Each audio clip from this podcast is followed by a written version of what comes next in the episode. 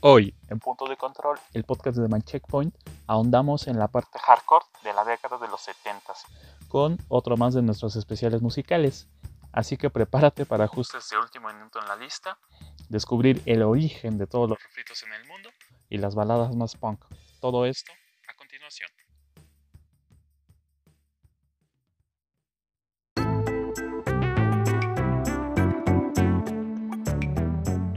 Bienvenidos, queridos podescuchas, a un episodio más de Punto de Control, el bonito podcast de My Checkpoint.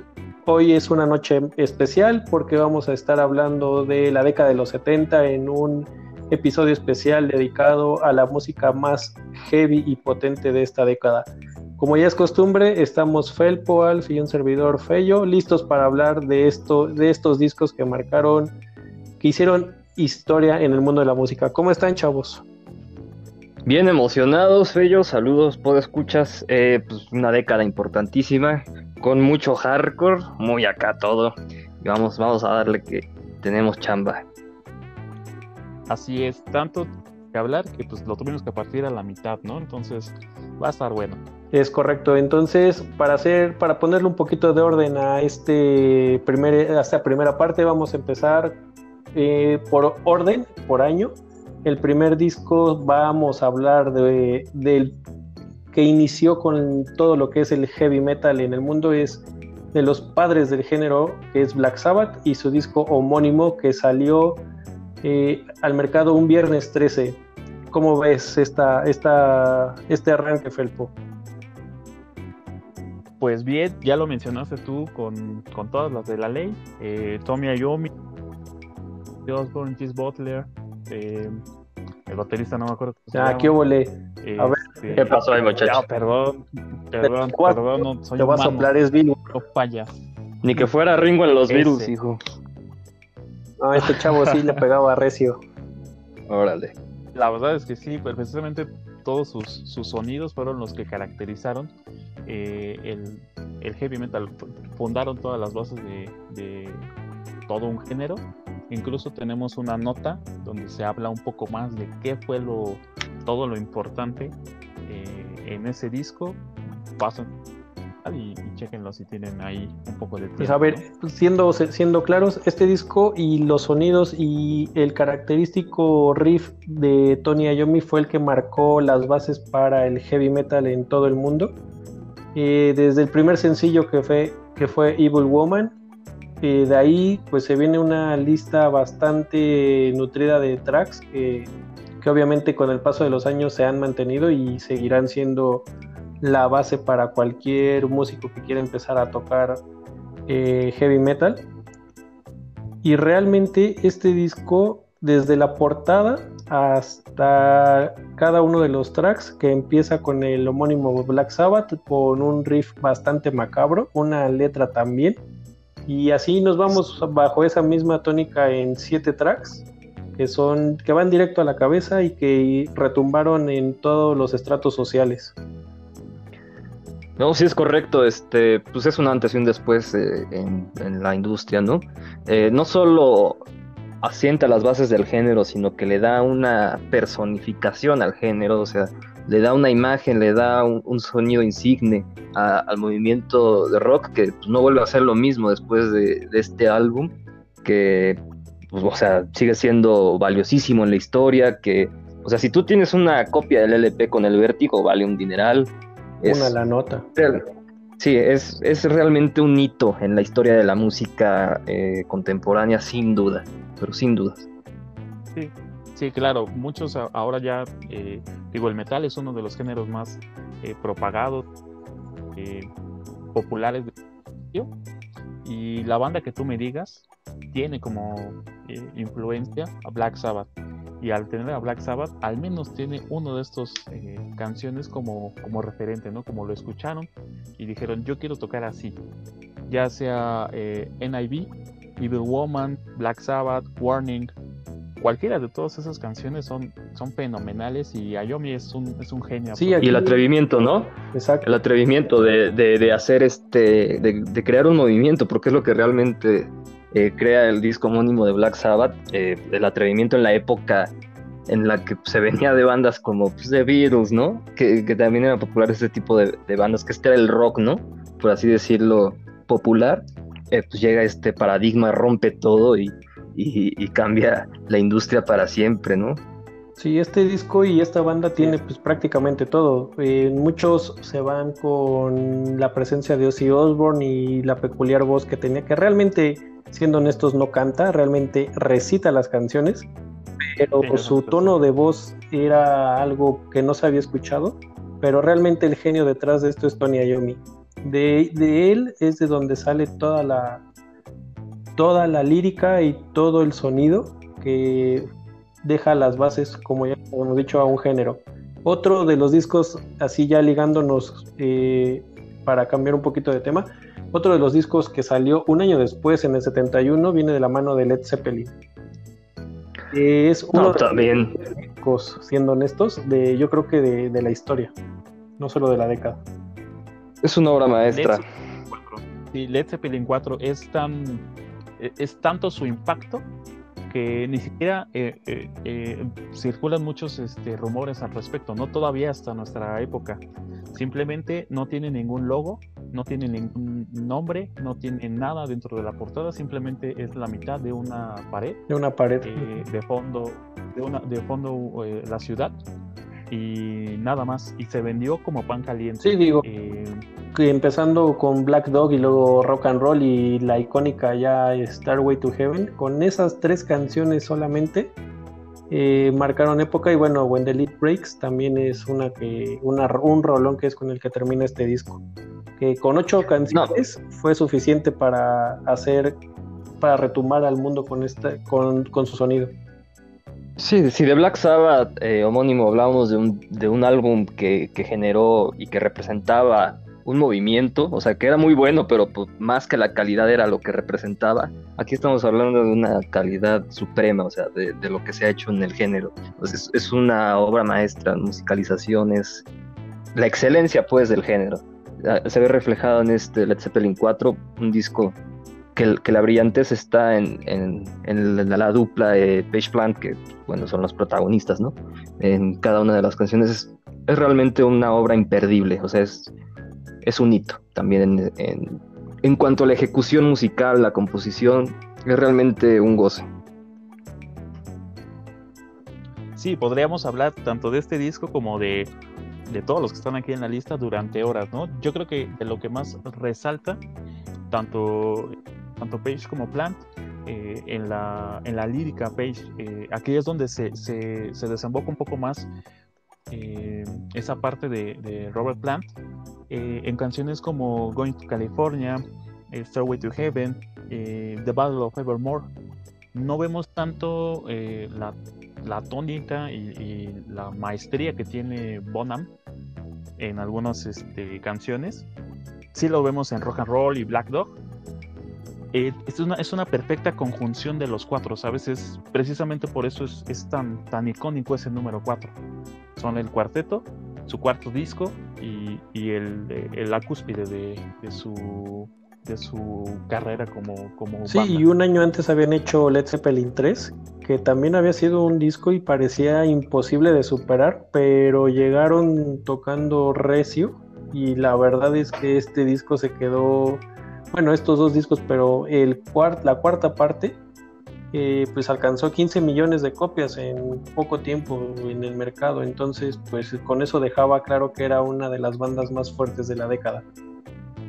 Sin duda también, o sea, dio el toque de excelencia musical y lírica al género, o sea, realmente este disco viene a demostrar que el género tenía, se componía también de gran calidad, o sea, y eso es desde el segundo uno, en, el disco, desde que empieza a sonar Black Dog, es, excelencia.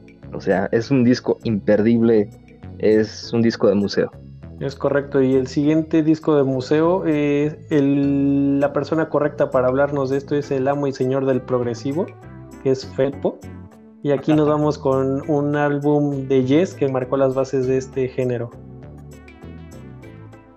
Sí, pues eh, en, el, en el episodio pasado hablamos de cómo, cómo se empezó medio a formar el género progresivo, pero uno de los estandartes de, todo el género es Yes, y el estandarte de Yes es Fragile de 1971.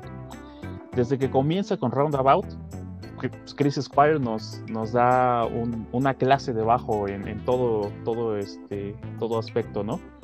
Eh, si bien no es un, es un disco semiconceptual porque habla de la fragilidad que tiene el, mundo, el mundo, el planeta Tierra y el mundo humano, eh, no están tan conectadas este, las canciones como una con otra.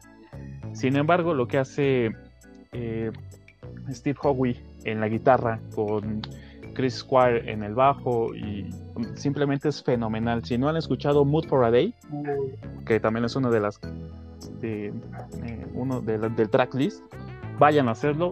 Eh, si no, no, todavía no deciden tocar una guitarra, estoy seguro que con Mood for a Day van a, van a sentir esa necesidad ¿no? de poder hacer algo similar.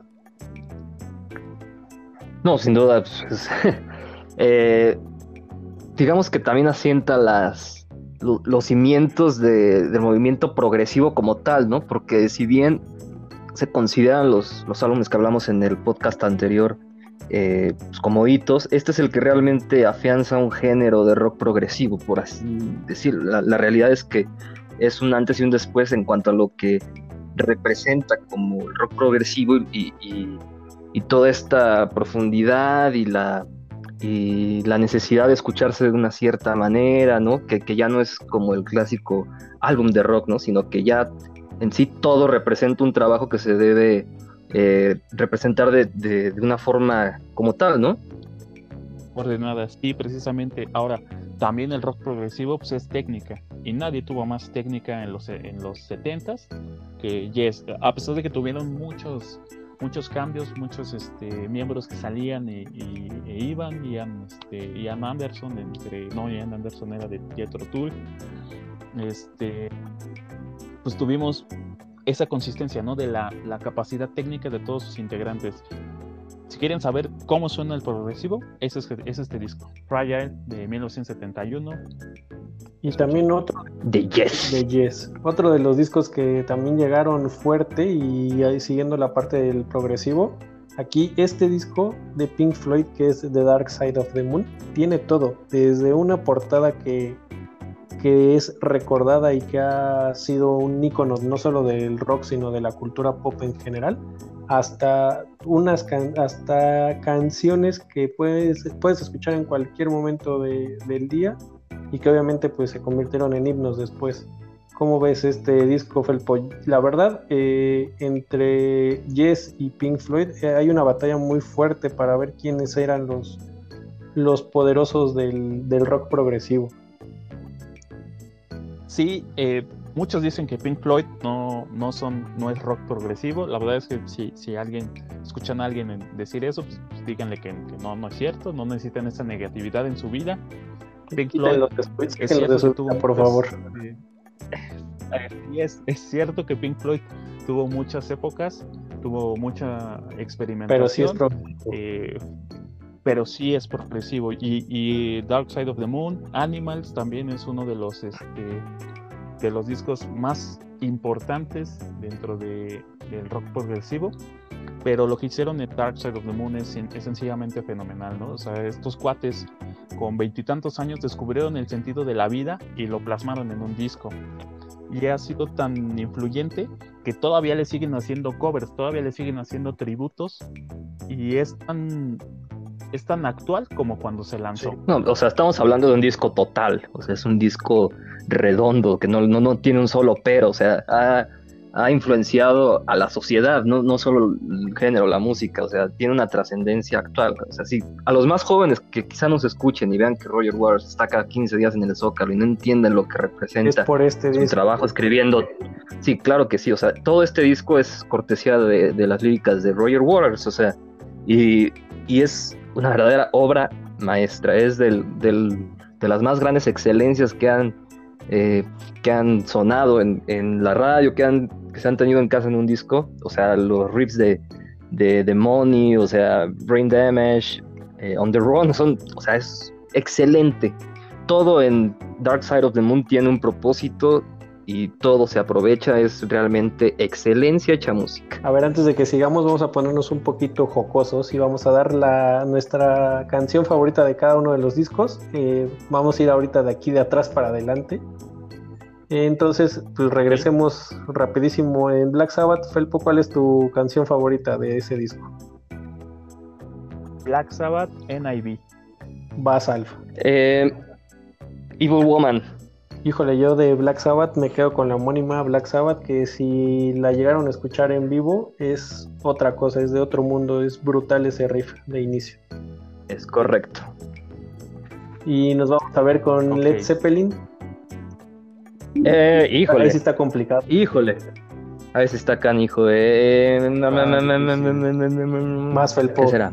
Yo me quedo con. Yo me quedo con rock and roll. ¿Rock and roll? Sí, el riff está bueno, Rock ¿no? Yo me quedo entre. mm, para no sonar básica, me voy a quedar con Four Sticks. Ah, no, tú no eres básica, ¿no? No eres No, yo no, soy básica. Nada, ¿eh? Conócelo. conocedor. Pues bueno, quitando Starway to Heaven, que esa es, se, se mueve aparte, pues yo me quedo con Felpo igual rock and roll. La verdad es, es una, un- una gran rola. Eso. Sí, ri- ritmas. Ritmas. Y de Yes, del disco de Yes de Fragile, ¿cuál Felpirri? Híjole, eso también está difícil. Yo, yo me quedo, yo me quedo con Mood for a Day. Es muy bueno, es de, la, de las canciones más cortas que tienen de Yes, Sí. pero es, es fenomenal lo que hace Howie ahí. Long distance, run around por siempre. Sí, yo igual voy con, con Alf Roundabout. O sea, empezar con esa, con esa canción es poner el listón bastante alto para lo que sigue. Y bueno, ya volviendo a Pink Floyd, ahí este, ¿cuál es, cuál es su rola? Ni la pienso, es Money. Mm, yo diría que The Great Gig in the Sky. Me gusta mucho el, el- la transición y, y cómo, cómo lleva la voz. esta- esta- no, no me acuerdo cómo, quién la grabó, pero que sé que no era de Pink Floyd. Lo hicieron en una sola toma, entonces esa, esa canción me, me agrada. Sí, yo mucho. creo que aquí me quedo igual con Money en este disco. Y, y nos vamos al siguiente que es de sus satánicas majestades, que es de los Rolling Stones. Épale. ¿Cuál es? Cuéntanos. ¿Eh? No los escuché. ¿Cuál ¿Qué es? disco es de los ¿Cómo que no Rolling Stones? escuchaste? ¿Con cuál vamos? A ver, dale, dale. Vamos a ver. Eh, Saca el acordeón. mira. Ah, eh, Es que en esas tuvimos, bueno, en todos tuvimos decisiones muy divididas. Acá estábamos en Sticky Fingers y It's only rock and roll. Alf. Ya le ayudé, le tuve que soplar. Only Rock and Roll. Sí, ya así como siempre, ¿no? Eh, Así siempre ha sido nuestra. no, chavos, ustedes escogieron ese, échenselo ustedes. A ver, este disco es uno de los. A mí me gusta Sticky Fingers. A mí háblenme si vamos a hablar de A Sticky ver, ¿por qué Fingers. Sticky Fingers? A ver, vamos a, vamos a sacar a It's Only Rock Roll. de la- Ya, Sticky ya Fingers, dale. De una vez. ¿Cómo que por qué? Pues porque está más bueno. Todos habíamos dicho que Sticky Fingers, chavos. No manches. No, eh, está más Sticky. Fingers realmente es por la portada, seamos honestos, ¿no? No. Más allá de la portada, tiene joyas como Brown Sugar Sí. Y Can You Hear Me Knocking. Can You Hear Me Knocking, todo el mundo lo ha cobereado. Eh, sí, de hecho sí. Ya digan que es porque se le ve el paquete, hijos. No, ya. ¿Por qué, Pues es que ¿Por qué están es el- diciendo que no? es el paquetazo. Se ve el paquetaxo. No, la verdad es que sí está muy bueno el disco.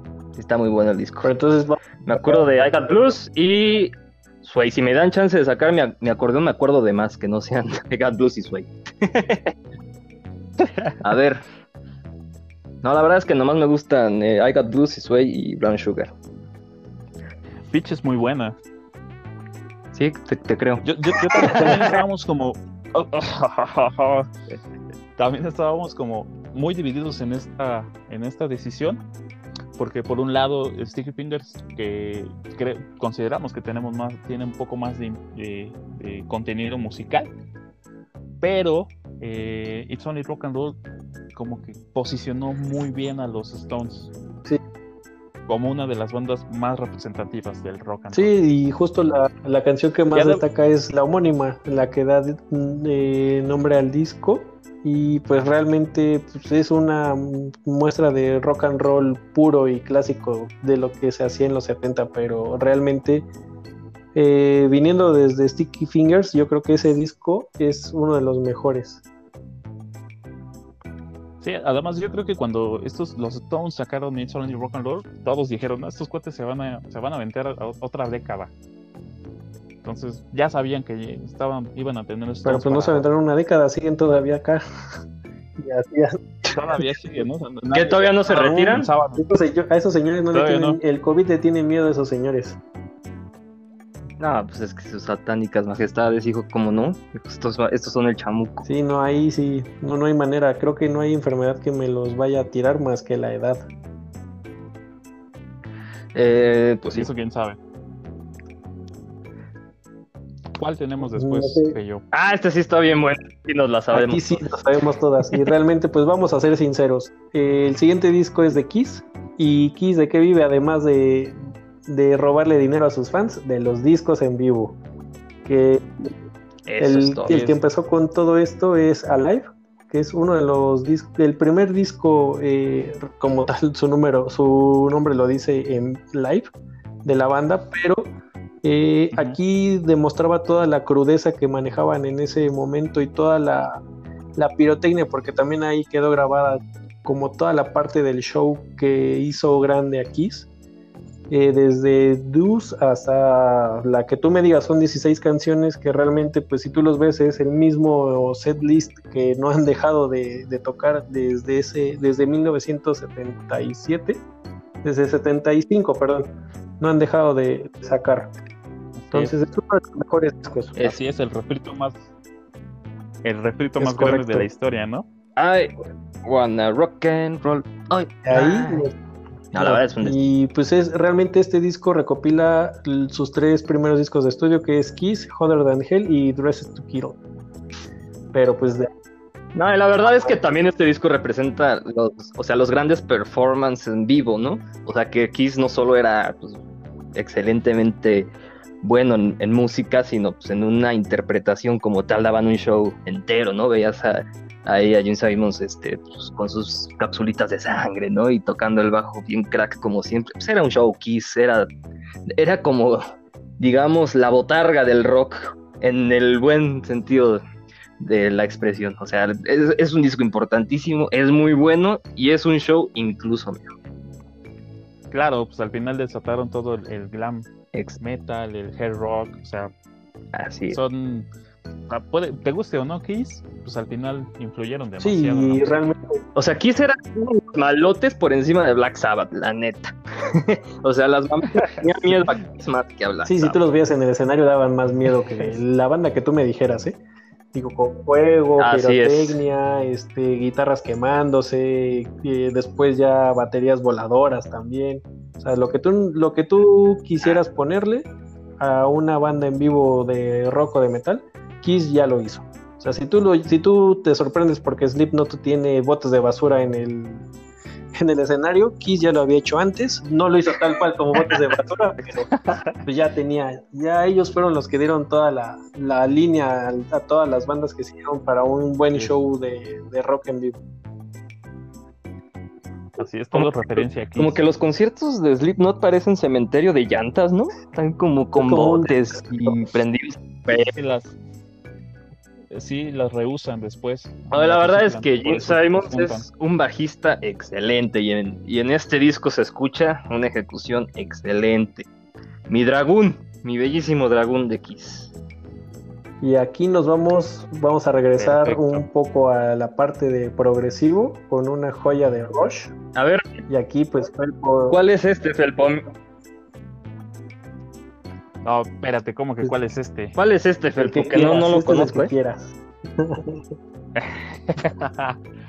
¿Cómo no lo vas a conocer? Si es uno de los álbumes emblemáticos de toda la música ¿Cómo no lo vas a conocer si tú lo propusiste? si tú lo bautizaste. 21-12. 21-12 de los canadienses Rush. Así es.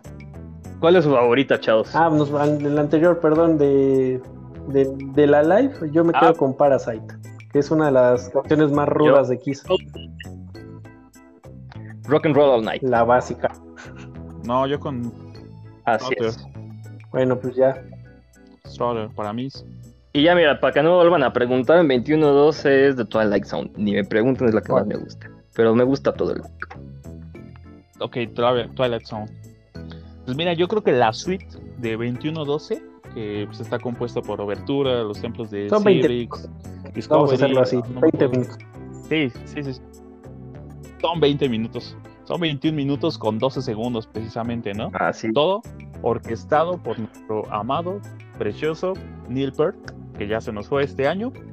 Y precisamente eh, consolida a Rush y al género progresivo como un género que va más allá de solamente hacer música y solamente ser este, eh, muy técnicos en, en la guitarra o en la batería, sino a orientar la música hacia algo, hacia una sinfonía, una, una letra muy más compleja. Entonces 2112 es toda una eh, suite que hablaría precisamente de el 12 de, de diciembre de este, perdón, el 21 de diciembre del 2012, que apenas hace unos años pasó. Lo sacaron en 1976, entonces pues, así de visionarios a su eran época. estos, estos tres. Así es. Estos tres chavos.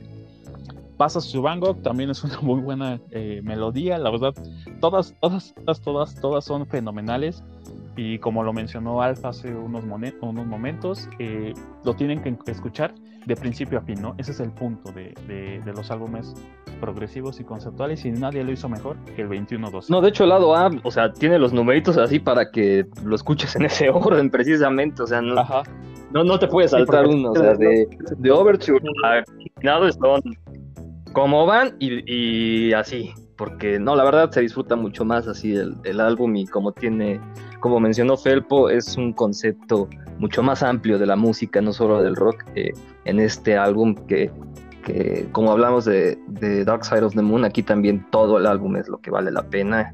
Eh, la voz de Jedi es excelente, es, es una verdadera joya. Este puede ser de mis discos de rock favoritos, sin duda. Sí, tu, tu rola igual favorita, Pecho, 21-12, toda la, toda la- el lado A del disco, realmente pues es una joya de 20, de 21 minutos que no, no puedes dejar pasar. Así Y también Buenísimo. los que no pueden los que no podemos dejar pasar son eh, nuestros bueno, no son los precursores, pero sí son uno, son uno de los pilares del punk, nuestros queridísimos Ramones, que con su disco homónimo también hicieron este hicieron historia porque re- a partir de eso todo lo que venga de punk es gracias a ellos. Sí, muy bien mencionado porque pues eh, si bien ya estaba bien estipulado y, y ya había movimientos punk como sociedad y como demás, pues los Ramones música, ¿no? Y, y qué mejor melodía que Blitzkrieg La rola Inspirada. la historia. la rola clásica, ¿no? Todo mundo, todo guitarrista se sabe de Blitzkrieg Pop. Eh, inspirada precisamente, eh, Johnny Ramón dijo que se inspiraron en Communication Breakdown de Led Zeppelin. De hecho, son los mismos este, riffs en un, en un tempo distinto. Y sigue así hasta que te Porque cansas. no cambia hasta que o hasta que, dos minutos, que es lo que dura la canción. Así es, así es exactamente. Entonces, este, precisamente este fue el, el, el- punto de, o sea, lo- los Ramones estaban totalmente el, el punk, solamente llegar hacer lo que fueras y te fueras, ¿no? No, o sea, le dieron una imagen al, al punk, le dieron un, un ícono, ¿no? Al, al movimiento y, pues bueno, este disco es imperdible, ¿no? Es este, es una, o sea, no solo el disco, es una banda imperdible y tuvimos que escoger entre los que tenían en este, pues lo representa, ¿no? Lo que representa que sea su disco homónimo, de que está eh, Blitzkrieg Bob, que pues, es su canción más famosa, pero realmente los Ramones son mientras existieron fueron excelentes. Son un goce de la música aquí, no es de que hay ejecuciones perfectas y que el concepto, no, el, es punk puro y duro, como tiene que ser. Eh, tiene que ser música para expresarte y para hacerte sentir bien. Y eso es lo que el disco homónimo de Ramones te refleja de principio. Sí, los Ramones están entre los. Este disco está justo entre los 500 mejores eh, de toda la historia, eh, mencionado por Rolling Stone, por la revista, y pues ocupa el lugar 33. Entonces, pues no es por nada. Eh, este disco es único en su género y pues junto a Sex Pistols marcaron una época importante en la música y en el movimiento punk, no solo musical, sino de la sociedad. Sí, y que eran canciones muy cortitas, ¿no? Que a lo que iban. Sí, si tú querías como algo crudo, directo, eh, ellos eran la solución. ¿Y por qué se llaman los Ramones, pues Porque, que todos a ver, dígame por qué. Pues porque todos son hermanos, ¿verdad? Y su, su apellido son Ramón. Básicamente. Ah. Ramón. Alp, sí sabe por qué se llaman a ver, Ramones. Eh, es muy rápido, voy a decir la curiosidad muy rápido. Es que cuando llegaban a los hoteles en, Inglaterra, eh, pues les preguntaban que si eran ellos los Ramones, porque ese era el nombre falso que usaban los Beatles para hospedarse en los hoteles y que no los estén molestando.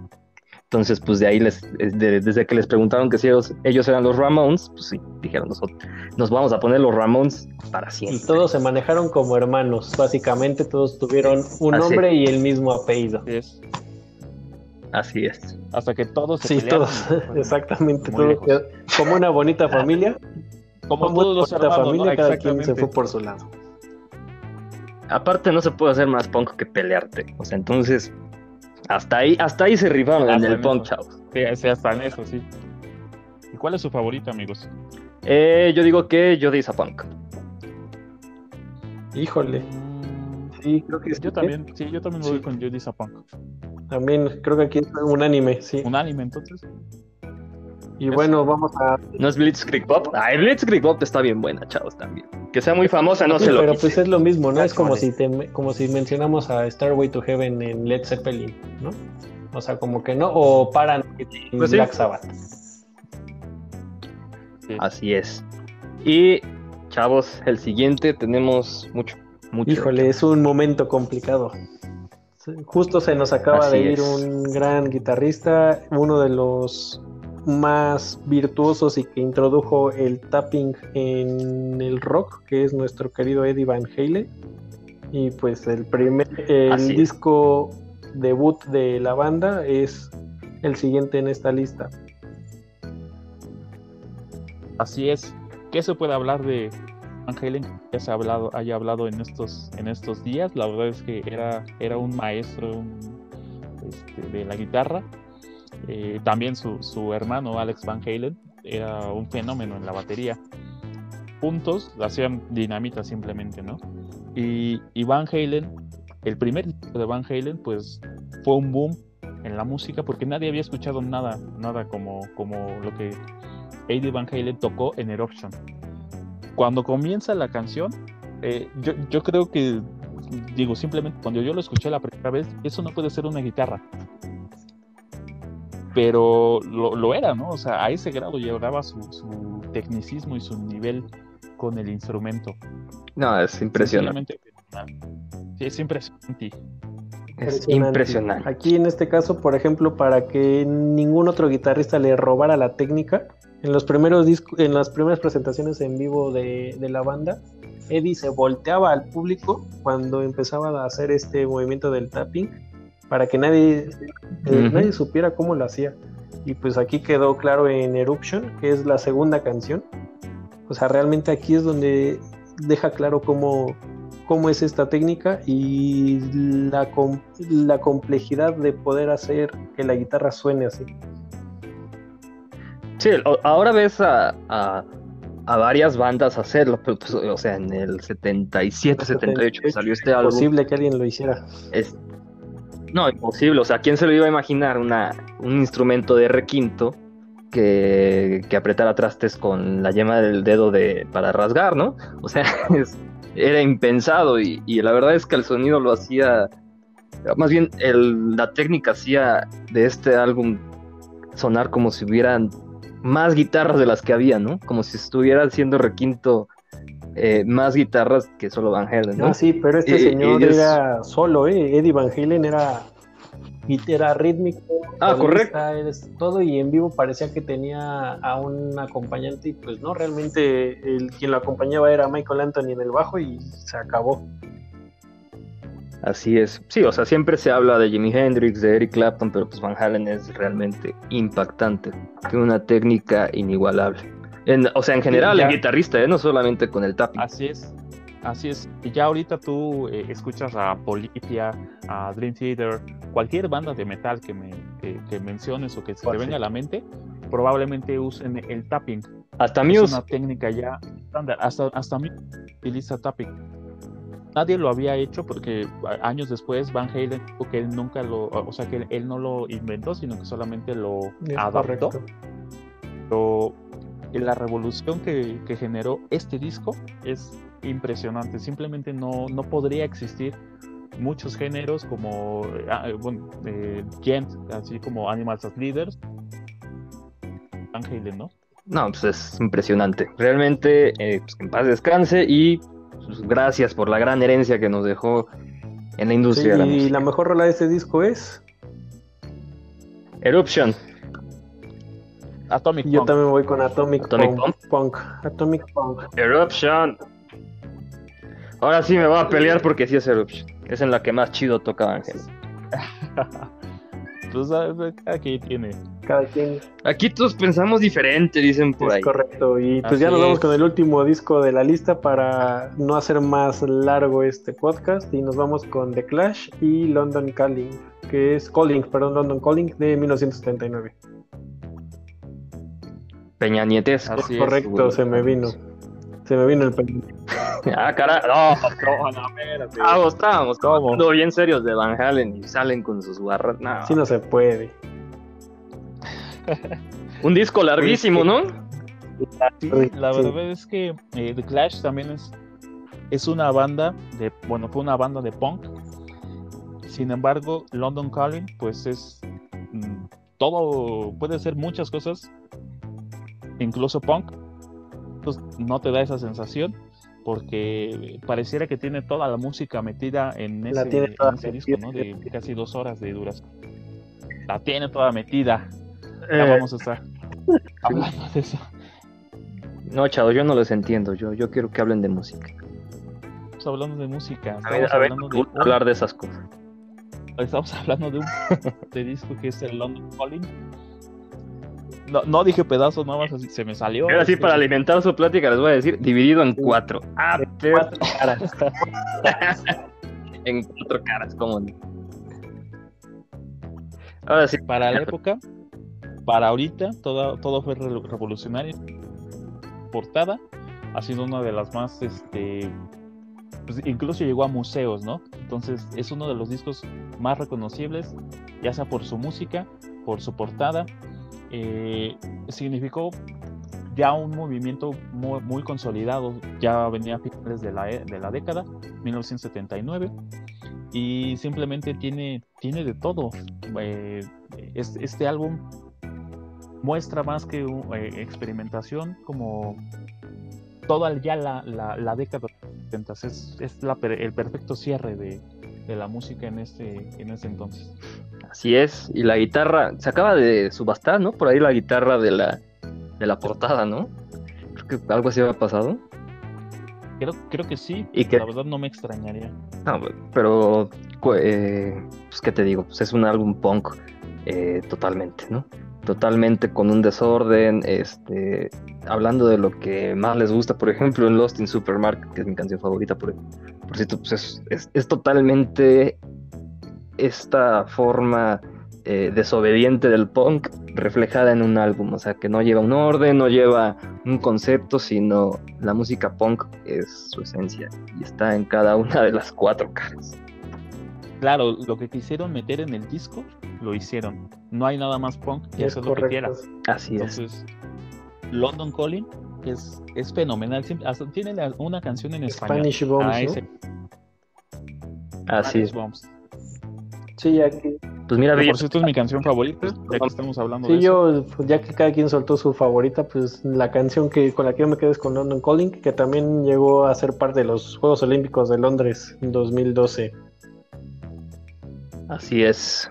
Bueno, que ahí salieron todos, Sí. ¿no? Sí, pero, Sí, sí, sí. Ahí salieron O sea, todos. ni- pero pues no, no hay que dejarla af- afuera. Y también esta, pues esta rola fue una parte importante para el reggae, en- con un poquito en el bajo, pero pues, como dice Felpo, no hay nada más punk que hacer lo que quieras en tu disco. Así, hasta poner, Así este, hasta robarte la portada de un disco de Elvis. Sí, Hasta hasta eso. hasta eso. Y bueno, antes de, de- Bueno. antes de dejar este podcast por terminado, nos vamos con un plus que es de los señores de Judas Priest, que es Killing Machine. Ah, perro. No, arráncate. Pues bueno, a ver, aquí, Oh, sí, digo, acá pues, hay, ¿qué hay que de Killing Machine? Que es uno de los primeros discos que eh, cruzaron el, el continente europeo, llegaron a América fuerte y fue este donde toda la parte de Rob Halford donde se vestía de cuero y todo el este la parte del outfit de un metalero estuvo aquí en Killing Machine y con eh, exactamente con Hellbent for Leather. O sea, realmente esta canción fue una de, la- de los himnos que hasta la fecha siguen sonando en, los, en cada uno de los conciertos de, de- de Judas Priest. Entonces, Así y es. aquí, pues eh, en ese momento estaba también ya Iron Maiden, pero estaba todavía con Paul Diano y estaban sacando pues, los primeros dos discos de la banda, pero no tenían todavía tanta fuerza antes de que llegara Bruce Dickinson a Iron Maiden. Pero pues realmente Killing Machine es uno de los mejores discos de, de la historia que para terminar la década de los 70.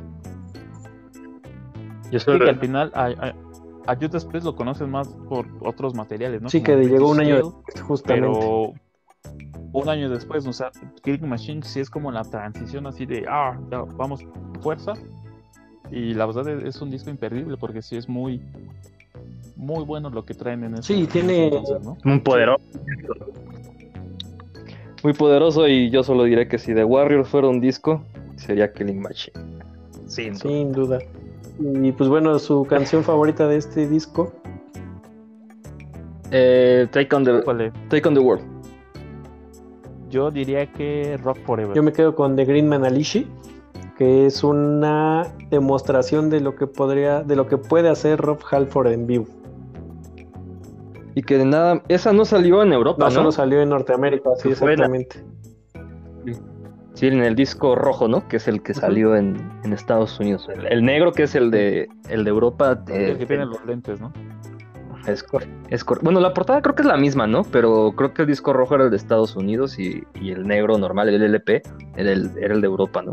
No sé, Fellito. Sí, justamente es eso. Dime si estoy viendo Justo mal. es eso y pues de hecho no pudieron sacar el disco como Killing Machine en Estados Unidos y acá en, de este lado del continente lo tuvieron que llamar Hellbent for Leather.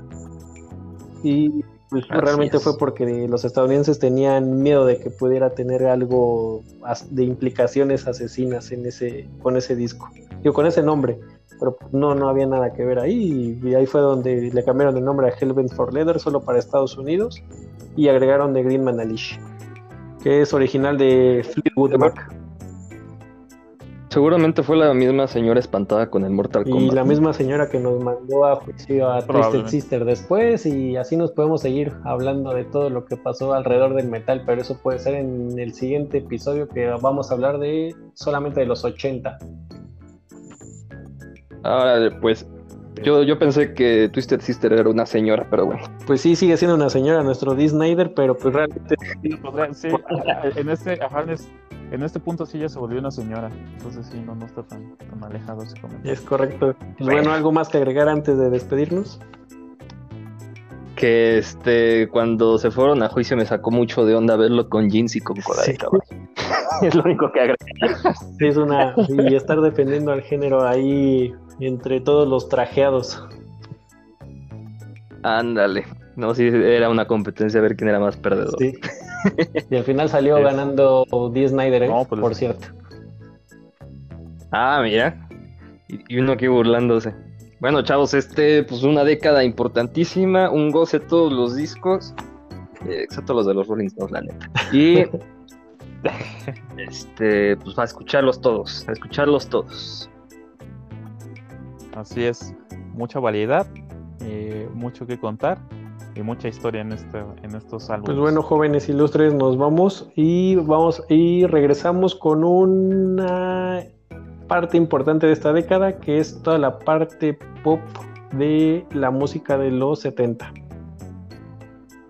Es correcto. Pues bueno, señores, nos seguimos escuchando. Esto fue Punto de Control en la primera parte del episodio especial de música de los 70. Ok, nos Ahí vemos, chavos. Tenemos una cita con la cosita pop de los 70. Así es. Así es, ahí nos escuchamos, no nos vemos. Vamos a grabar en vivo. Ahí nos vemos. Como dicen, Ahí nos vemos. no es un adiós, sino un hasta pronto. Ah, perro. Ya estoy como, ya estoy como Twisted Ay, Sister. Vamos a, vámonos con esa bonita frase.